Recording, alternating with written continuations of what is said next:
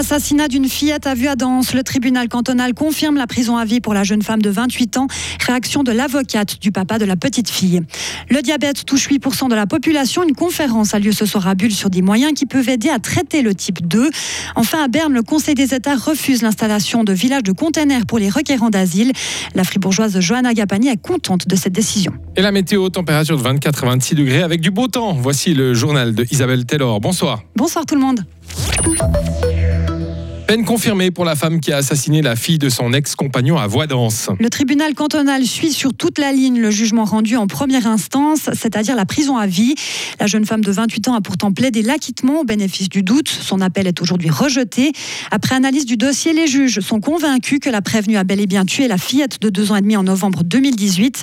Karine Baumgartner, vous avez assisté à la lecture de ce verdict dans une salle d'audience pleine à craquer et avec une ambiance très lourde. Oui, des visages tendus, des soupirs et même des larmes au moment où la Cour confirme la peine de euh, prison à perpétuité. Des gens murmurent c'est faux, c'est une erreur judiciaire. Dans le public de la famille et des amis sont venus la soutenir. Elle, dans l'autre camp, c'est le soulagement. Si la maman de la petite fille n'était pas présente pour des raisons médicales, le père était en pleurs dans les bras de l'une de ses proches.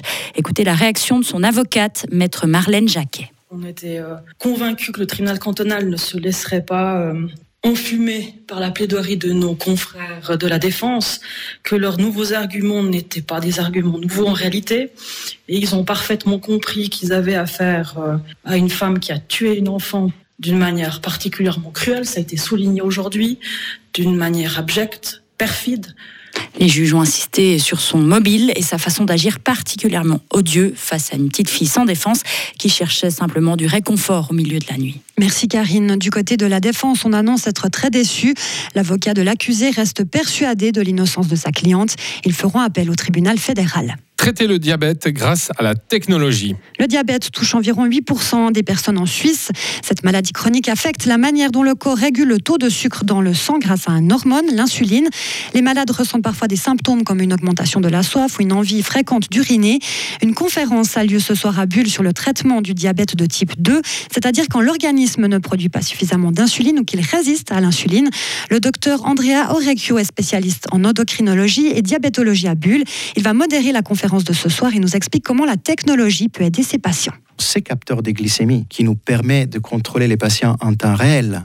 Un patient qui est, par exemple, qui est au bénéfice d'un traitement intensifié d'insuline, il risque d'avoir un taux de sucre trop bas, ce qu'on appelle l'hypoglycémie.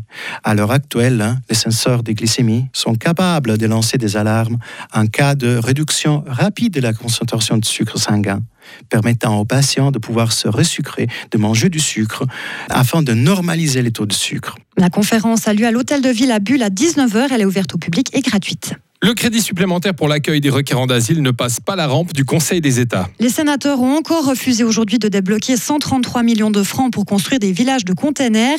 Le Conseil fédéral demande cette rallonge pour pouvoir faire face à une éventuelle hausse des demandeurs d'asile l'automne prochain.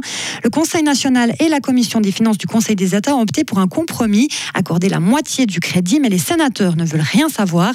La présidente de la Commission des finances, la libérale radicale fribourgeoise Johanna Gapani, dévoile ce qui coince. C'est vraiment le manque de stratégie et le manque de vision parce qu'accueillir des personnes qui viennent d'autres pays, ça veut bien évidemment dire faire toutes les mesures en termes administratifs, enregistrer ces personnes, faire en sorte aussi qu'elles puissent vivre les premiers jours de manière correcte. Et puis ensuite, il y a aussi tout un travail d'intégration.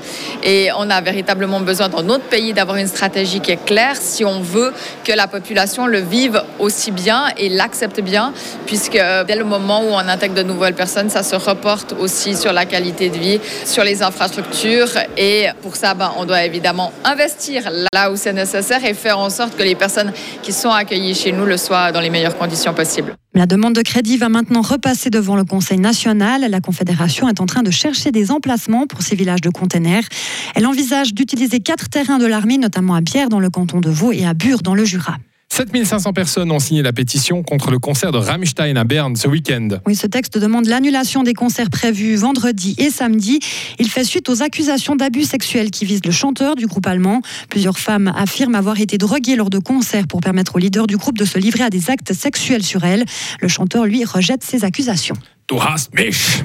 Ouais, c'est si on réécoute euh, les chansons, ça peut être un Il nous peu- avait prévenu, c'est ça Être un peu limite. Hein. Il Ouais. nous avait prévenu dans ses chansons, peut-être. On les a mal écoutées. hein. Enfin, moi, je parle pas si bien allemand, en réalité. Ouais, on va pas parler allemand ce soir. Nine. Nine. Retrouvez toute l'info sur frappe et frappe.ch.